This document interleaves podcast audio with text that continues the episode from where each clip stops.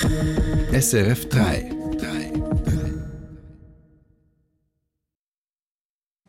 Wie erklärt der Postchef, dass sein Unternehmen die Preise erhöhen will? Warum erhebt die Staatsanwaltschaft Anklage gegen einen Theologieprofessor der Uni Lugano? Und macht die Zuwanderung die Schweiz reicher oder ärmer? Drei Fragen, die wir gleich beantworten, hier im Info 3. Im Studio ist Rebecca Filiger. Die Post hat im vergangenen Jahr deutlich weniger verdient. Darum will sie im nächsten Jahr die Preise erhöhen. Der Konzerngewinn ist um rund ein Drittel zurückgegangen auf 295 Millionen Franken. Gründe dafür sind laut der Post, dass die Menschen wegen der gedämpften Konsumentenstimmung weniger Briefe und Päckli versandt haben und Lieferengpässe. Außerdem habe der Krieg in der Ukraine das Geschäft beeinträchtigt. Preiserhöhungen seien darum unumgänglich, sagt der Verwaltungsratspräsident der Post, Christian Löfra, heute im SRF Tagesgespräch. Ja, wir sind im Gespräch mit der Preisüberwacher und wir müssen das Ergebnis dieser Gespräche abwarten. Eines steht allerdings fest, oder äh, sämtliche Preise sind in der Schweiz äh, gestiegen, allen voran die Energiepreise, auch bei uns massiv. Wir zahlen äh, 25 Prozent mehr auf, äh, auf Diesel und Öl, die wir, äh, die wir brauchen für die, für die Fahrzeuge. Das muss zu einer äh, regelmäßigen Preisanpassung auch seitens äh, der Unternehmen führen. In welchem Umfang die Preise nächstes Jahr steigen werden, kann Löfra noch nicht sagen. Falls die Preiserhöhung aber nicht bewilligt werden würde, könne man die Grundversorgung mit der Briefpost und den Paketen nicht mehr garantieren. Das Risiko ist, dass die äh, Qualität der äh, Dienstleistung im Bereich Grundversorgung erodiert. Die, die unmittelbare Auswirkung, aber das ist bereits jetzt der Fall gewesen, ist, dass wir äh, beim Personal nicht die volle Teuerung äh, kompensieren konnten. Die zweite äh, Schlussfolgerung, sie war allerdings geplant, ist, dass wir auf Effizienzprogrammen setzen, setzen müssen, um auch unsererseits äh, wirksamer, effizienter zu werden. Das heißt, die Post will 130 Stellen im Bereich der Logistik streichen. Das bestätigt Postpräsident Löfra heute im Tagesgespräch. Ich glaube, den Konsultationsverfahren intern ist noch im Gang. Also es ist etwas zu früh, um eine, eine genaue Zahl äh, zu, zu bestätigen. Aber den, den Größenordnung stimmt. Wir bemühen uns, für alle äh, Stellen zu, zu finden innerhalb der Organisation. Das ist der Vorteil von, von so große, so große Organisation. Ob es gelingen wird oder nicht, werden wir, äh, werden wir sehen. Preiserhöhungen und Stellenabbau, das allein wird die Probleme der Post allerdings nicht lösen. Der Bundesrat prüft im Moment Anpassungen der Postgrundversorgung. Das Departement für Umwelt, Energie, Verkehr und Kommunikation UWEC wird bis im Sommer einen Bericht mit Ergebnissen und Vorschlägen zum weiteren Vorgehen unterbreiten. Und nun zu weiteren Meldungen mit Mario Sturni. Die Wattländer Regierung will die Steuersituation ihrer Finanzdirektorin extern überprüfen lassen. Die Wattländer Finanzdirektorin ist in die Kritik geraten, weil sie vor ihrer Wahl noch nie Steuern im Kanton gezahlt hatte. Sie hatte ihren steuerrechtlichen Wohnsitz im Tiefsteuerkanton Zug, arbeitete aber in Lausanne. Jetzt hat die Wattländer Kantonsregierung beschlossen, dass ein externer Steuerexperte genauer hinschauen soll. Die Finanzdirektorin Valerie Dietli selbst habe bei dieser Entscheidung den Raum verlassen müssen, heißt es in einer Mitteilung. Mit dem unabhängigen Gutachten kommt die Wattländer Regierung Forderungen der Linken entgegen. Nach einem Brand in einem Einfamilienhaus in Yverdon im Kanton Watt hat die Polizei vier Tote entdeckt. Ein Kind werde noch vermisst. Laut Mitteilung hörten Anwohner am Morgen eine Explosion. Danach sei im Haus ein Brand ausgebrochen. Das Gebäude sei durch die Flammen komplett zerstört worden. Die genaue Ursache ist nicht bekannt. Info 3 ein Professor der Theologischen Fakultät der Universität Lugano soll zu Hass und zu Diskriminierung gegen Homosexuelle aufgestachelt haben. Die Tessiner Staatsanwaltschaft hat deswegen gegen diesen Professor, den deutschen Theologen Manfred Hauke, Anklage erhoben. Caroline Türkauf berichtet. Den Stein ins Rollen gebracht hat die Schweizer Schwulenorganisation Pink Cross. Sie hat den Theologen Manfred Hauke angezeigt, und zwar, weil dieser als Herausgeber der deutschen Zeitschrift Theologisches einen Aufsatz eines polnischen Priesters veröffentlicht hat. Theologisches ist ein Nischenorgan traditionalistischer Theologen, die nicht ohne Einfluss sind. Im betreffenden Aufsatz werden Homosexuelle unter anderem als Plage, als eine Kolonie von Parasiten, ja gar als Krebsgeschwür bezeichnet. Pink Cross ist der Auffassung, Hauke trage als Herausgeber eine Verantwortung und er habe mit dem Veröffentlichen dieses Artikels gegen die Antirassismus-Strafnorm verstoßen.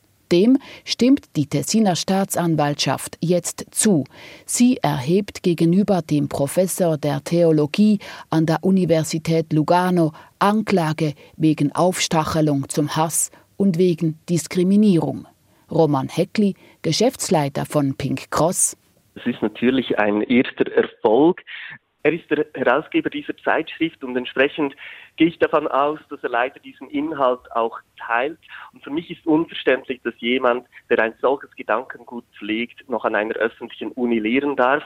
Ich erwarte, dass er einerseits wirklich verurteilt wird, dass das Gericht auch dies als Aufruf zu Hass und Diskriminierung gegen Homosexuelle ansieht und andererseits, dass auch die Uni reagiert und da Konsequenzen daraus zieht. Die Universität Lugano USI ihrerseits nimmt schriftlich Stellung zur jüngsten Entwicklung im Fall ihres Professors Manfred Hauke. Sie schreibt, dass sie keinen Einblick in die Anklageschrift habe, dass sie und ihre Mitglieder aber Werte der Offenheit vertreten und jede Form der Diskriminierung ablehnten. Die USI verurteile auch jede Form der Aufstachelung zum Hass. Die Universität nimmt aber nicht Stellung zur Forderung von Pink Cross, Hauke vom Unterricht zu suspendieren. Theologe Hauke selber sagt auf Anfrage kein Kommentar.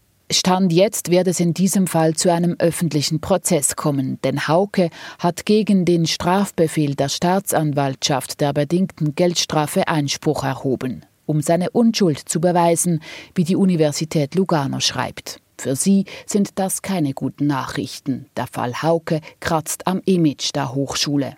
Für den Professor der Universität Lugano, Manfred Hauke, gilt die Unschuldsvermutung.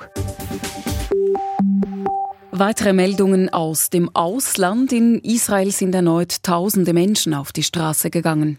Sie protestierten in mehreren Städten gegen eine geplante Justizreform.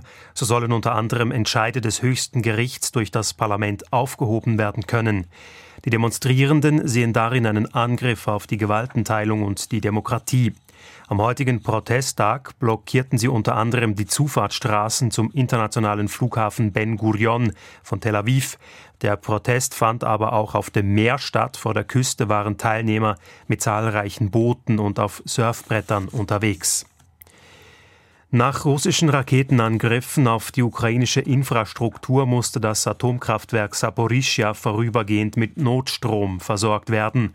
Inzwischen sei es wieder an das Stromnetz angeschlossen worden, gab die ukrainische Netzbetreiberin bekannt. Es war bereits das sechste Mal seit Kriegsbeginn, dass das Atomkraftwerk vom Netz musste und auf Notstrom angewiesen war. In den frühen Morgenstunden hatte Russland die Ukraine großflächig mit Raketen beschossen. Laut ukrainischen Angaben wurden mindestens sechs Personen getötet.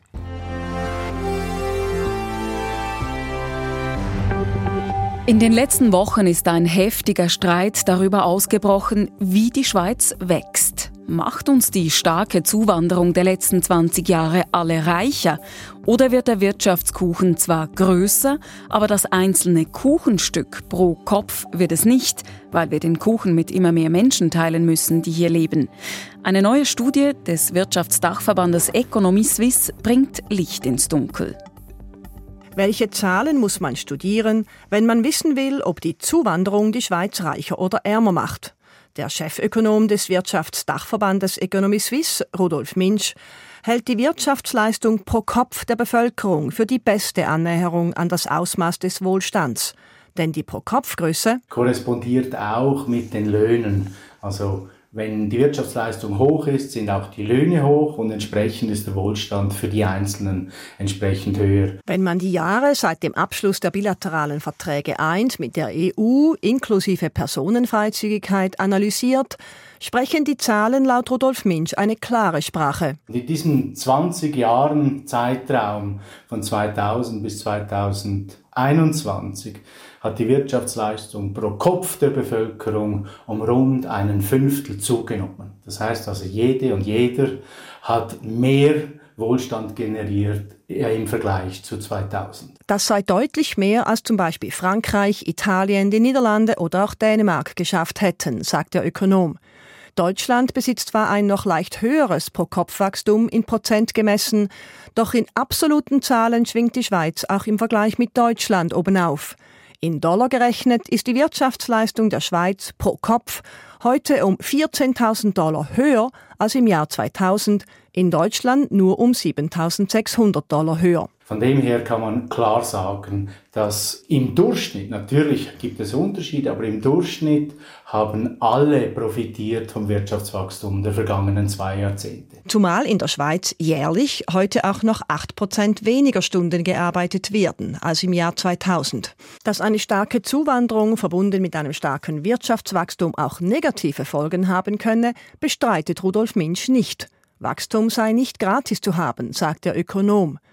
Dass die Wachstumsdiskussion mitunter hitzig geführt werde, hange auch damit zusammen, dass Wachstum Veränderung bedeute und Veränderung mache vielen Angst. Wachstum bedeutet, dass man die Steine immer wieder umdreht und Neues entsteht. Es gibt auch Dinge, die untergehen. Es gibt auch Verlierer jeweils. Oder wirtschaftliche Entwicklung bedeutet auch, dass gewisse Geschäftsmodelle dann ruiniert werden, weil sie einfach zeitlich überholt werden. Die Schweiz habe es geschafft, dynamisch zu bleiben, den Strukturwandel weg von Fließbändern hin zu Technologie und Dienstleistungswirtschaft positiv zu nutzen. Und so bleiben wir immer noch international hochkompetitiv und ich hoffe sehr, dass es auch in Zukunft so bleiben wird sagt der Chefökonom von Economy Suisse Rudolf Minsch im Beitrag von Charlotte Schackma. Und jetzt hat Mario noch das Wetter und die Börsendaten von SIX. Der Swiss Market Index liegt im Moment bei 10.950 Punkten und damit 0,7 Prozent im Minus. Der Euro wird zu 99 Rappen 05 gehandelt und der Dollar zu 93 Rappen 73.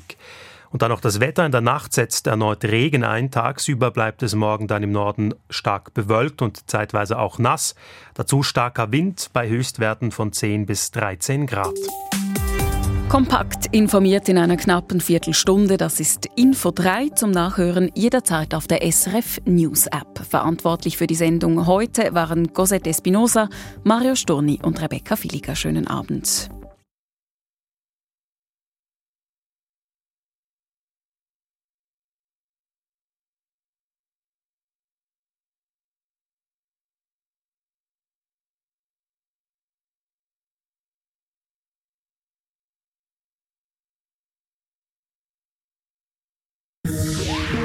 Sendung von SRF3. Mehr Informationen und Podcasts auf srf3.ch.